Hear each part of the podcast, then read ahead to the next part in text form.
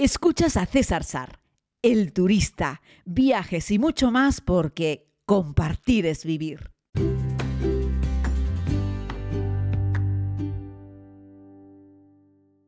Muy buenos días a todas y a todos, querida comunidad. Les hablo nuevamente desde la ciudad de Katmandú, en Nepal, en el valle de Katmandú.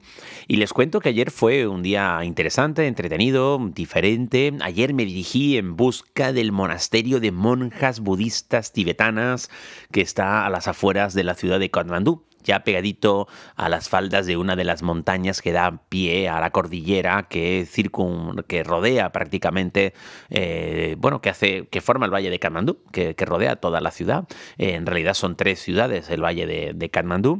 Y bueno, me fui hacia allá, me había mandado Pablo, eh, mi querido productor ejecutivo, la localización de donde hicimos la filmación de la segunda temporada, eh, pero acabé en otro pequeño monasterio de monjas budistas, en una residencia de monjas budistas que no era exactamente la que había grabado. Así es que tocó caminar unos cuantos kilómetros eh, más hacia el este, si no me equivoco, y hasta después de preguntar a gente del lugar, dar con el monasterio exactamente en el que había hecho la filmación.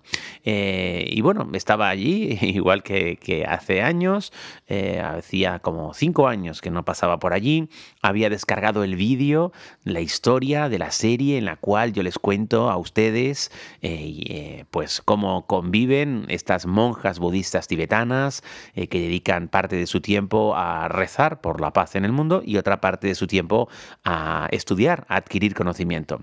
Sabéis también que en los monasterios de los monjes y de las monjas budistas tibetanas, muchos niños van allí pues para aprender materias específicas o aprender idiomas y la verdad es que es un lugar, mm, ya te digo, de conocimiento fundamentalmente y que suele estar abierto al público exterior eh, que van pues eso, como los jóvenes que van a estudiar, ¿no? Y bueno, pues nada, entré por allí, me preguntaron, un señor que estaba, que estaba en la puerta, eh, y le dije que, bueno, que venía a visitarlo y que me gustaría hablar con la monja protagonista de esa, de esa historia, de este reportaje.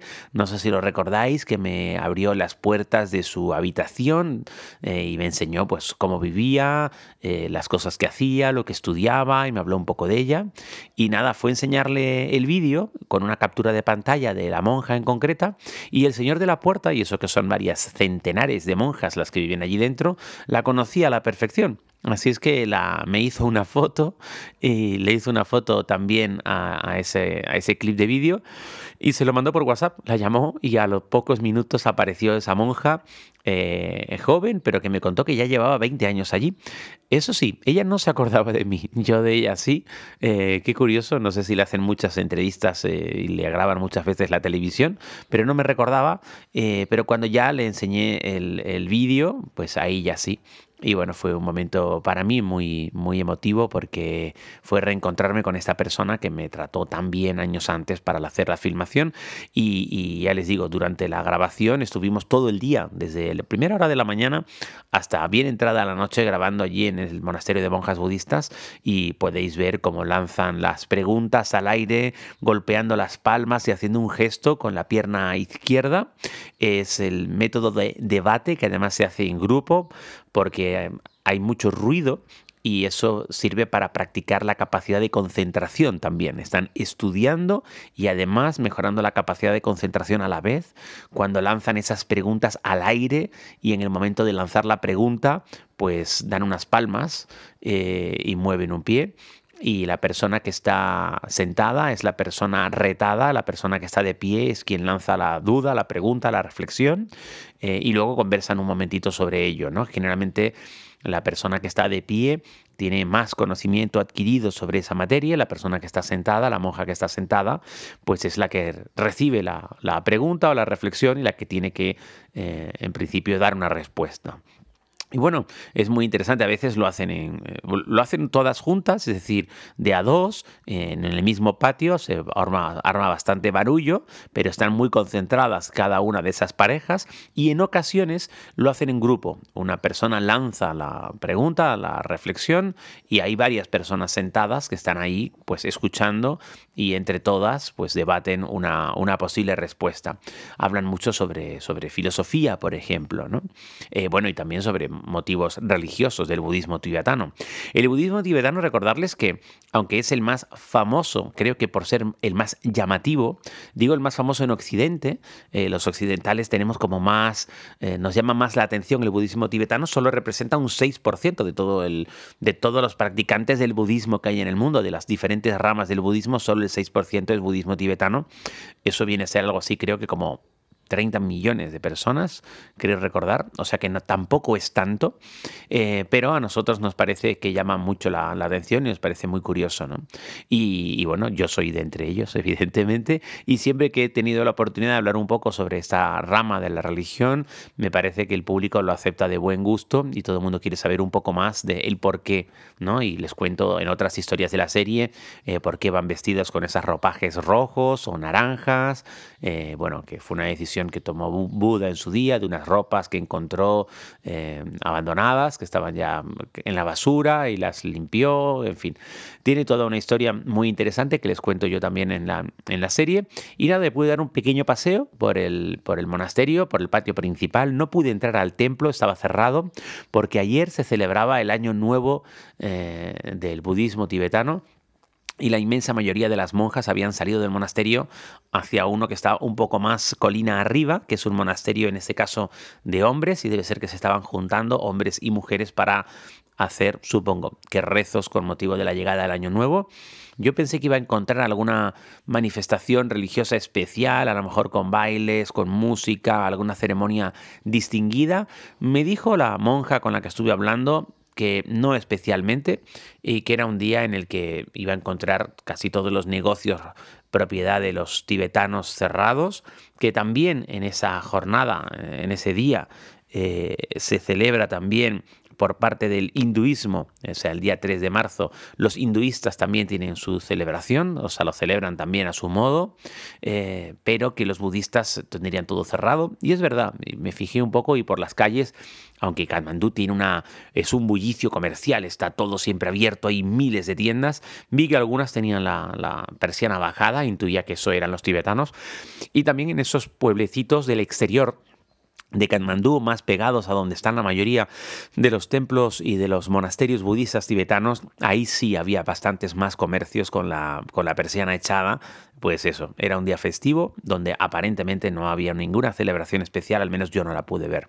De ahí me fui al casco histórico de Patán, de Durbar Square en Patán, donde pasé nada, un ratito chiquitito, porque era como una primera toma de contacto. No lo recordaba tan bonito, la verdad es que es precioso.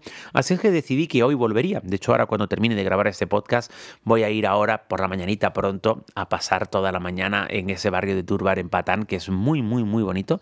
Ya sabéis que hay tres cascos históricos, tres Durbar Square en, los tres pueblos del Valle de Katmandú y este es precioso. Y ayer, antes de que terminase de caer el sol, me fui de nuevo a la gran estupa, ¿no? que les comenté en el podcast de ayer, porque pensé que encontraría algo especial relacionado, como les digo, con la llegada del año nuevo del budismo tibetano. Y no fue así, eh, no encontré nada especial, nada destacable. Lo único que posiblemente había más afluencia de público, había más monjes y monjas budistas caminando alrededor de la estupa en el mismo sentido de las agujas del reloj y dentro de la propia estupa, o sea, sobre la propia estupa, pero dentro del recinto de la estupa, que es una parte que está cerrada al público en estos momentos, eh, encontré una pequeña ceremonia eh, que estaban ofreciendo, creo que a la comunidad ucraniana en Nepal, supongo yo que la persona que estaría allí vestida de traje sería el cónsul o el embajador y había pues algunas autoridades nepalíes, eh, tibetanas, supongo, si estarían ahí en la estupa de, de la religión, ¿no? del budismo tibetano, y estaban haciendo una pequeña ceremonia y se veía que portaban algunos pañuelos con la bandera de Ucrania. Eh, y bueno, pues eso prácticamente volvía a cenar en, la propia plaza de la, de la, estupa, magnífico, hay un montón de pequeños y grandes restaurantes con vistas. Ayer tocó cenar en un restaurante tibetano 100% eh, y me comí unos momos, unos momos, unos momos grandes, eh, redondos, con verduras, que tenían mucha masa y poca verdura, y unos momos más pequeños, tradicionales al parecer, aunque yo siempre los había recordado redondos, son más parecidos a unos dumplings, los momos más pequeños de pollo Estos sí que estaban sabrosos, ricos, deliciosos. Y bueno, comí todo eso por la friolera de 2,4 euros en un restaurante tibetano en la propia estupa, con vistas a la propia estupa. Así es que se supone que ahí tiene un sobreprecio por estar mirando a uno de los lugares más reconocibles y famosos de todo Nepal. Y sin embargo, ya lo ven, eh, un poco menos de dos euros y medio es lo que costó la cena. Así es que ya verán. Luego me fui a una cafetería que está cerca, mucho más occidental, mucho más eh, europea, y a tomarme un hot chocolate con un trocito de brownie. Y ahí sí, pagué como, no sé, cuatro veces más que la cena de los momos. Es el contraste entre las cosas pensadas fundamentalmente para turistas o para el gusto occidental eh, y las cosas que son puramente tradicionales del lugar. Aquí en Kamandú puedes comer pues eso, por un euro, por dos euros si comes momos, eh, por tres euros si comes unos fideos o algunas otras cosas, por cuatro euros si comes un curry eh, o un masala. Así es que es realmente muy, muy económico eh, comer aquí, moverse también es muy económico. Eh, te vale menos de, no sé, menos de 4 euros o 3 euros hacer un trayecto de coche de media hora más o menos. Así es que bueno, todos son precios asequibles para todos los bolsillos.